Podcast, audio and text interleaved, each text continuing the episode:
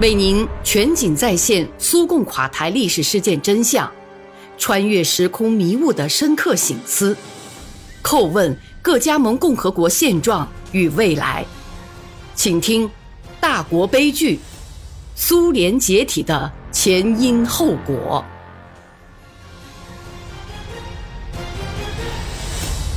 不想听到的回答。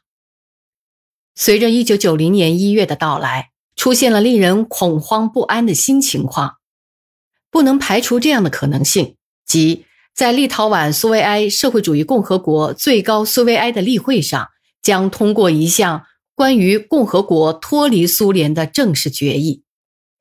梅德尔维杰夫、马斯留科夫、斯留尼克夫、雅各夫列夫、卢基扬诺夫和拉祖莫夫斯基受总书记的委托，准备了一份提请苏共中央审议的建议。针对立陶宛苏维埃社会主义共和国最高苏维埃可能做出该共和国脱离苏联的决定所应采取的对策，文件中规定了应优先采取政治和法律手段，排除使用武力。但与此同时，也讲到驻扎该共和国的部队必须做好准备，以便可靠地保护公民、保卫国家安全、维护国家利益。此外，还提出了发挥经济影响力的建议，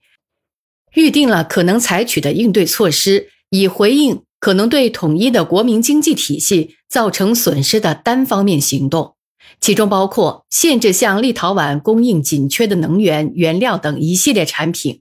又明确规定不得向共和国移交联盟所属的企业和单位，也不排除提出苏联当年向立陶宛移交的领土的归属问题。包括克莱佩达、维尔诺州和白俄罗斯的几个区，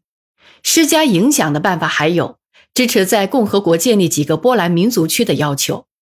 然而，中央研究制定的所有这些措施都仅仅停留在纸面上。在这种情况下，总书记再次采取了一个对事件施加影响的绝望的尝试。他预定于一九九零年一月初前往维尔纽斯，但事先又派了一个。以梅德韦杰夫为首的庞大队伍，其中有政治局委员、人民代表、中央主管部门的领导人，以及乌兹别克斯坦、沃罗格达州和维捷布斯克州党的领导人。一月十一号，戈尔巴乔夫携夫人赖莎抵达立陶宛，他们尽量展开多方接触，其中包括同市民会见。戈尔巴乔夫原抱着一腔不切实际的希望。但在报业大厦同立陶宛知识分子会见时，遭到了严重打击。戈尔巴乔夫面对听众提出一个问题：“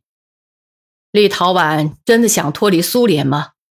得到的众口一声的回答是：“是。”他在立陶宛各地巡视时听到的调子虽有所不同，但决定都是一样的。在他访问的末尾。在共和国党中央大楼的见面会上听到的也是同样的回答。可以肯定地说，在这次访问之后，总书记终于明白，必须考虑该加盟共和国退出苏联的机制了。原立陶宛共产党中央委员会叶尔马拉维丘斯教授因维护苏联共产党的立场而遭到立陶宛民主新政权以参加1991年1月。维尔纽斯电视塔事件的莫须有罪名，判处八年监禁。他说：“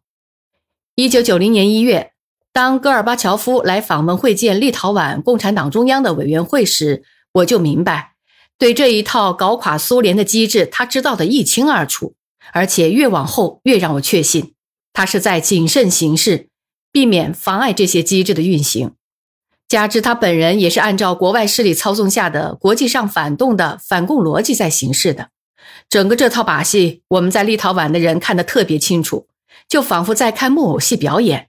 演员和导演在大洋彼岸牵线，而我们的木偶则在自己家里按照他们搞垮这个国家的意图行事。我想读者已经注意到，在波罗的海沿岸地区各共和国，特别是立陶宛。在形势风云变幻的发展过程中，看不到共和国党组织表现出一点点正面立场，起一点点实际的作用。可当时苏共还是全国，特别是每个地区生活的主导力量。以我的看法，这些共和国党的领导人的威信急剧下降，是两个主要原因造成的。首先，是因为他们面临着极其严峻的政治形势，而当民族主义运动全速运转起来的时候，他们实际上只好无所作为，退居一旁。自然，在相当一部分民众的眼里，他们也就成了民族利益的背叛者。其次，中央。特别是苏共中央所犯的严重错误，他们无能的行动、拙劣的声明，加上几名记者的言论和两面派手法，将各共和国共产党领导置于非常尴尬的境地。客观地说，苏共中央没有完成遏制波罗的海沿岸地区各共和国民族主义行动的任务。前面已经说过，立陶宛更换了党的领导，第一书记由布拉扎乌斯卡斯担任，后来。在前面提到的立陶宛共产党代表大会上，这个党又发生了分裂。原来统一的共和国党组织，其中大部分都是由布拉扎乌斯卡斯为首的民族分裂主义分子组成。在代表大会前夕，他们公开迈出了脱离苏共的步子，这完全是由于总书记戈尔巴乔夫的不作为造成的。立陶宛共产党中的少数派主张留在苏共内部。他们的带头人是历史学博士布罗基亚维丘斯教授，结果他们因为忠实于苏共而尝到了十二年严酷的铁窗风味。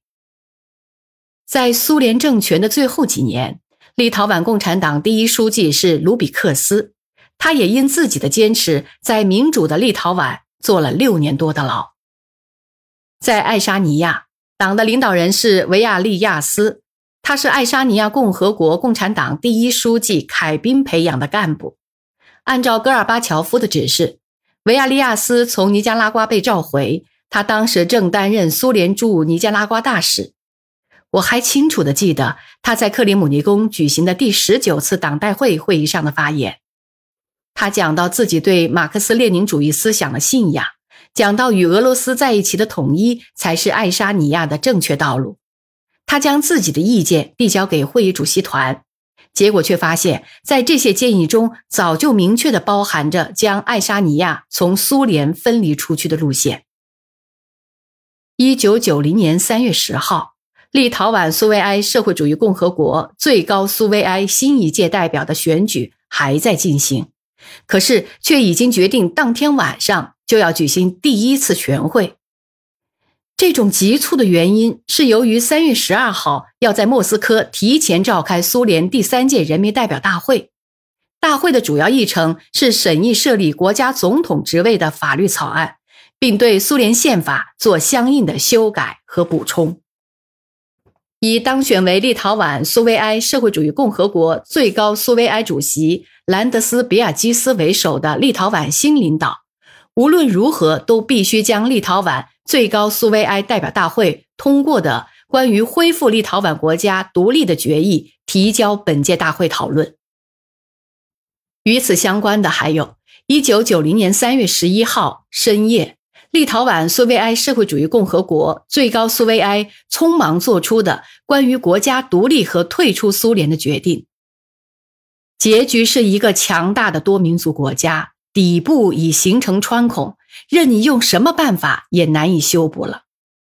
通过了共和国新国家名称和新国徽的法令，立陶宛苏维埃社会主义共和国更名为立陶宛共和国或立陶宛。国徽上有一个白马骑士的形象。这次会议还通过了一个法令：共和国原来所有的国家管理机关、原有的部委和主管部门只隶属于立陶宛共和国。普伦斯克涅当选为立陶宛部长会议主席。立陶宛最高苏维埃的代表们通过了致戈尔巴乔夫和雷日科夫的信，特别要求将该信视为双边谈判的正式建议。信中向苏联部长会议主席表示，希望在双方缔结双边条约之前，仍保持现有的经济联系。人民代表大会开幕后第二天，在上午会议时。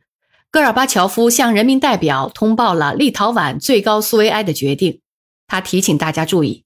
立陶宛人还有爱沙尼亚和拉脱维亚的代表也附和他们，提出关于谈判的建议。他说：“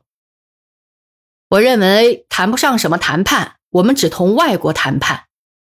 这是那天上午他发言中的原话。第二天，即一九九零年三月十五号，代表大会专门就立陶宛苏维埃社会主义共和国最高苏维埃三月十一号的决议作出决定，认为该文件不具备合法的法律效应。该决定委托苏联总统、苏联最高苏维埃、苏联部长会议负责保障立陶宛境内每一个居民的合法权利，在该加盟共和国领土上。维护苏联以及其他加盟共和国的权利和利益。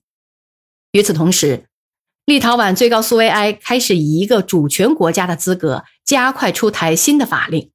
在立陶宛共和国境内废止了有关义务兵役制的苏联法令，同时又停止了兵役委员会的工作。立陶宛内务部甚至紧急定制了带有民族特征的制服。运动员们也急急忙忙采取措施，拒绝参加苏联举办的正式赛事。几天后，还通过决定组织实施立陶宛商品外运的控制工作，为此决定设立三十七个边境检查站。当选的立陶宛最高苏维埃主席兰德斯比尔基斯发表的声明，一天比一天强硬和无理。有人问：应如何对待苏联第三届人民代表大会？就立陶宛最高苏维埃所做的决议，他回答说：“这是别国的决定，我们对之不承担任何义务。”立陶宛共和国最高苏维埃通过决议，任命了参加立陶宛与苏联两国间谈判的全权代表。几天后，兰德斯比亚基斯致信戈尔巴乔夫，表达了该共和国最高苏维埃对苏联人民代表大会。一九九零年三月十五号决议的态度，信中说，代表大会的决议没有法律依据。至于该共和国居民的公民权利问题，一切将按国际标准和规则办理。那么，这个声明不仅在立陶宛，也包括在波罗的海沿岸地区的其他主权国家，又信守的如何呢？后面我还要讲。该共和国的领导实际上是拒绝了苏联最高权力机构的决定，